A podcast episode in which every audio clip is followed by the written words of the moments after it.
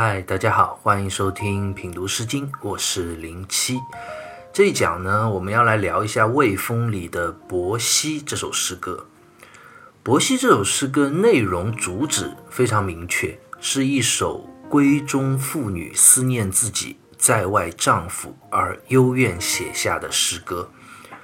其实这类主题的诗歌啊，我们在之前也遇到过一些，但是这首却非常的特别。《伯兮》这首诗歌啊，它描写妇女思夫，在文学上对女性心理的刻画，其实对后世的影响极大，可谓是闺怨诗的始祖之作。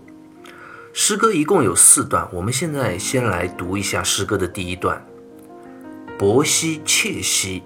邦之节兮，伯也直书，魏王前驱。伯兮妾兮，邦之杰兮。伯这个字啊，我们之前讲过，古人兄弟姊妹从年长到年幼，分别称为伯仲、叔、季。伯指的就是年龄最长、排行老大的意思。而在这里呢，是诗歌的作者，也就是这位妇女用来称呼自己的丈夫。叫他哥哥的意思，就好像我们现在有很多的山歌啊、民谣里也有类似的情况。在一对男女的情感之中啊，女生叫自己的爱人为哥哥或者阿哥，是一种爱称。妾是指威武雄健的样子。邦之杰兮，邦指的就是国家。杰这个字啊，朱熹在《世纪传》里就解释为才过人也。即贤能有才，杰出过人之意。诗歌一上来的第一句，我们就能感受到诗歌的作者这位妇女对于自己的丈夫、爱人的这种爱慕之情溢于言表啊。她心目中的这位阿哥威武雄壮，而且还是国家数一数二、出类拔萃的这样一个杰出的人才，而偏偏呢，这样一位深爱的人却不在自己的身边。那他去哪里了呢？伯也直书，魏王前驱。书是一种古代的兵器啊，是木头做的杆子。毛诗里就解释，书长丈二而无刃，意思就是指一根长一丈二的木杆是没有刃的，主要就是用来顶撞敌人、保护自己用的。当然，这位诗歌的作者，威武英勇的丈夫。手执着书，那我们也就知道了，他原来外出是去打仗去了。这里可能就有人要问了，怎么打仗就拿着一个木棍就去打仗了呢？其实，在春秋时候的战争，跟我们现在所想象的短兵相接、奋力厮杀是完全不一样的。那个时候的战争啊，有很多的礼仪的，而且不像我们现在认为，好像打仗都是百姓的事情。在春秋时期啊，诸侯国之间的战争啊。能够上战场打仗的都是贵族，一般的平民都是没有资格去打仗的。贵族里等级最低的是什么？就是士，所以一般战斗的也都是以士作为主力。后来就有战士、士兵这样的称呼，也就是从这里来的。贵族平时是不用干活的，他们唯一的职责和义务就是在战争的时候要为统治者上战场。而且所有的兵器和战斗的装备啊，国家是不给你的，都是要你自己花钱准备的。有钱的贵族就给自己准备的好一点，没钱的当然就准备的差一点。在那个年代啊，物质是很匮乏的，只有少数的贵族才用得起金属的兵器，大部分的士兵啊都是用木棍的。所以我们后来有一个形容战争的成语啊，就叫做血流飘杵。这个杵指的就是战场上大部分士兵所使用的木棍这样一种兵器。那诗人的丈夫能够去前线参加战斗，那说明他也是一个贵族，至少是士这个等级的。所以接下来诗歌这一句就其实讲了他在军队中所担任的职责。魏王前驱，王当然就是指的魏国的国君，前驱就是指的马车前的先锋兵。春秋时候的战斗啊是没有步兵的，都是以马车作为战车作战。马车上坐的当然也是等级更高的贵族。那前驱到底是一个什么样职位的士兵呢？王先谦在《诗三家一集书》里就讲：执书前驱者为中士。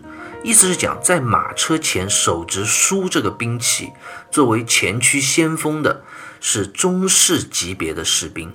一般作战的马车啊，周围一共有十六个士兵，左边八个，右边八个，手持不同的兵器，夹着马车前进，是为了保护战车上的贵族。他们都是下士的级别，而在前面作为前驱先锋的中士呢，就是这群士兵的首领。因此，诗人的丈夫啊，其实是这个军队里的一个小首领，而且是魏王战车的前驱先锋，所以当然可以称得上是一国的杰出人才，可谓是威武豪杰了。但是外出征战就意味着长时间的分离，所以诗歌在第一段介绍完缘由之后啊，就开始进入到主题了。诗人呢，也开始要倾诉心中的哀思和幽怨之情了。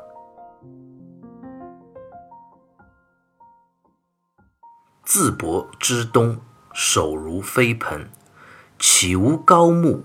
谁是为荣？自博之东，就是讲自从你去东方征战以来的这段时间。那这段时间里，诗歌的作者这位妇女。他的心理和生活状态经历了怎样的变化呢？接下来就要开始娓娓道来。手如飞蓬，手就是指头发，蓬是指蓬草，蓬草遇到风吹就会四散飘乱，所以称为飞蓬。这一句写的实在是太好，我们可以想象一下，当你思念一个人的时候，刚开始的最初会是什么样的一种状态呢？一定就是会变得懒懒的、木呆呆的，因为心中被无尽的思念完全占据着，什么事情都不想做，没有心情去做。我们看诗歌里的这位妇女啊，也正是这样一种状态，因为她思念自己的丈夫，所以就好像有一些神情恍惚、心不在焉，懒懒的，也没有什么精神气。头发呢，就好像被风吹散的蓬草那样，也散乱着，懒得去打理了。手如飞蓬这个成语啊，我们其实到现在还在用，通常就是用来形容妇女头发比较乱，因为思念自己心爱的人，没有心情去打理这样一种状态。而这个成语其实就是源自伯希这首诗歌。岂无膏木？膏是指抹脸用的油膏，也就是我们现在女生用的化妆品了。木就是指洗头发。这句话是诗歌作者在自己反问。我这样手如飞蓬的状态，难道是因为我没有涂脸装饰的化妆品吗？难道是我不会去洗头吗？当然不是这样。一方面的原因是我刚刚讲的，因为思念而没有心情去打理修饰；但另一方面更深一层的原因，谁是为荣？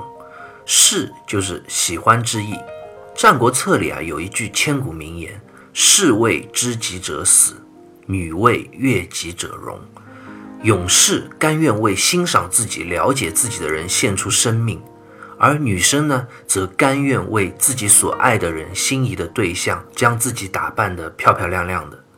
人嘛，活着，不管在事业上还是爱情上，其实最最重要和最幸运的，不就是能遇到那个与自己互相欣赏、知音共鸣的人吗？而现在呢，心爱的人不在我身旁，我梳妆打扮、化妆的漂漂亮亮，头发梳得整整齐齐，又去给谁欣赏呢？又有什么意义呢？祈雨祈雨，杲杲出日，怨言思薄，甘心守疾。这里就是一个文学上的过渡了。上一段讲到诗歌的作者啊，因为思念外出远征的丈夫啊。整日无精打采，也无异于去修整容饰，手如鹏飞的这样一种状态。那接下来的这一段呢，就要更进一步了。但诗人没有直接去写，而是通过一个描写自然的文学类比来过渡带出他想要写的内容。奇雨，奇雨，奇这个字是一个语助词。朱熹在《诗集传》里就讲：“其者，即其将然之词。”也就是讲“期”这个字啊，其实它有期待、希望之意在里面。那作者在期待什么呢？期待一场雨，就好像干旱荒芜的大地渴望着大雨滋润万物那样，这位妇女她日夜期待着自己的丈夫能够早日回到自己的身边，滋润自己孤独寂寞的心田。但是事实呢？搞搞日出，搞这个字啊，我们看它下面是一个木，代表了树木；上面是一个日，代表了太阳，就是指太阳高高在上，照耀着非常明亮的样子。心中渴望雨水的滋润，却偏偏烈日当头高照，事与愿违。《毛氏正解》里就讲：“人言其雨其雨，而杲杲然日复出。有我言薄且来，薄且来，则复不来。”意思是讲，就好像陷于干旱之中的人嘛，整天说着“哎呀，快下雨吧，快下雨吧”，但是第二天还是烈日煌煌那样。我每天都心中默默地祈祷着，我的爱人快回来吧，快回来吧。但是第二天你还是没有回来，这是多么让人感到失落无助啊！怨言思薄，甘心守疾。怨言就是指念念不忘的样子，甘心就是苦心劳心之意，首疾指的就是头痛。陷于这样一种没日没夜、遥遥无期的思念之中。妇女原来一开始只是无精打采、无意梳妆打扮的这样一种精神状态，开始慢慢的变得加剧起来，心里的忧郁开始引发了生理身体上的不适的变化，思念至深啊，心中不堪忧思之苦，而导致了头痛手疾。我们接着再看这首诗歌的最后一段。焉得萱草言树之辈，怨言思薄，使我心昧。我们刚读了诗歌的第二段和第三段，其实我们发现是层层递进，分别讲述了诗人思念自己的丈夫，从一开始无精打采、懒于梳妆的这样一种心理状态，写到不堪忧思、痛心手疾的这样一种身体之痛。面对这样愈演愈烈的思念之情。作为一位普通人，当然自己也会有所察觉，心中一定也会心疼自己，也会希望自己不要这样消沉下去。那如何摆脱这种不健康的状态？最好的方法又是什么呢？当然是忘却。焉得萱草言树之辈？萱这个字就是遗忘、忘却之意。萱草，朱熹在《世纪传》里就讲。食之令人忘忧也，意思是讲萱草这种植物啊，古人认为吃了之后是可以忘却忧愁的，就是忘忧草。当然，关于萱草究竟是什么，历来有很多不同的看法，有的说是确有这种植物，有的说只是虚指。我们这里就不必深究，关键是要明白，作者在这里其实也多么想要摆脱这种思念不已、肝肠寸断的状态啊。所以他说：“哪里可以有这样的忘忧草呢？如果有的话，我要将它种在我屋子的后面，每天可以采摘食用，忘却我心中的忧思啊。”严树之背的这个背字就通北，指的就是屋子的北面。古人的屋子啊，正面是朝南的，北面也就是指屋子的后堂。《毛诗正解》里就讲：“忧以生疾，恐将危身，欲忘之。”意思是说，这位诗歌的作者深陷在对自己爱人的无限思念之中，因为忧伤而生疾病，甘心守疾啊。他其实也害怕这样的状态持续下去会危及到自己身体的健康，心中也想忘却啊，想要不再忧伤，但是这可能吗？真的会忘了吗？当然是不可能的。这样的思念和忧愁只会越来越深，无法收拾。最终怨言思薄，使我心昧。昧这个字，毛诗里就解释为病也，也就是生病的意思，生了心病。这里相比上一段的疾，则又是更进一层。在古文里啊，疾是指身体普通的小毛病，不严重的；而病呢，则是指身体有很严重的病了，几乎是很难治愈的。朱熹在《世纪传》里也讲，心昧。则其病亦深，非特首疾而已。意思是说，这里讲到心昧，其实作者因为思念而身体的健康状况越来越每况愈下，得了严重的心病，不再是之前所讲的简简单单的头痛而已了。伯希这首诗歌读到这里，我们就读完了。诗歌在文学上，其实它最大的一个特点，我们也发现了，就是在它的后三段对闺阁中思妇身心状态的层层递进的刻画和描写。方玉论在《诗经原始》里就评价说啊：“始则手如飞蓬，发已乱矣，然犹未至于病也；既则肝心手疾，头已痛矣，而心尚无恙也。”至于使我心昧，则心更病矣。其忧思之苦，何如哉？意思讲，诗歌一开始是写诗人手如飞蓬，不修容貌，但是还只是心理上的描写，写出他的无精打采、慵懒的状态，还不至于身体上的不适。然后呢，就写到他肝心手疾，头因为思念忧郁而开始变得痛了，但是还不至于得很重的病。最后终于写到心昧难愈啊，这时候就病入膏肓了。文学上对于这样因为漫长的等待，一步步愈演愈烈、消沉痛苦的状态的描写啊，可谓是入木三分，读者也不禁感同身受，沉默哀叹。另外，关于伯希这首诗歌啊，我们一开始就讲到，他描写妇女思夫在文学上啊。对女性心理的这种刻画和描写啊，对后世的影响非常大，可谓是闺怨诗的始祖之作。后世有许许多多文学作品中啊，其实都能看到伯希一诗的影子。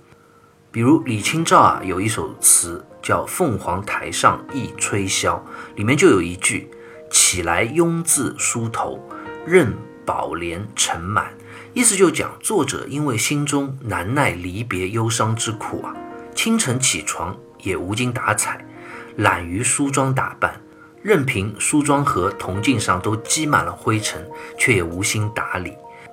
这一句的描写和伯希里所讲到的“手如飞蓬”一语，可谓是异曲同工之妙。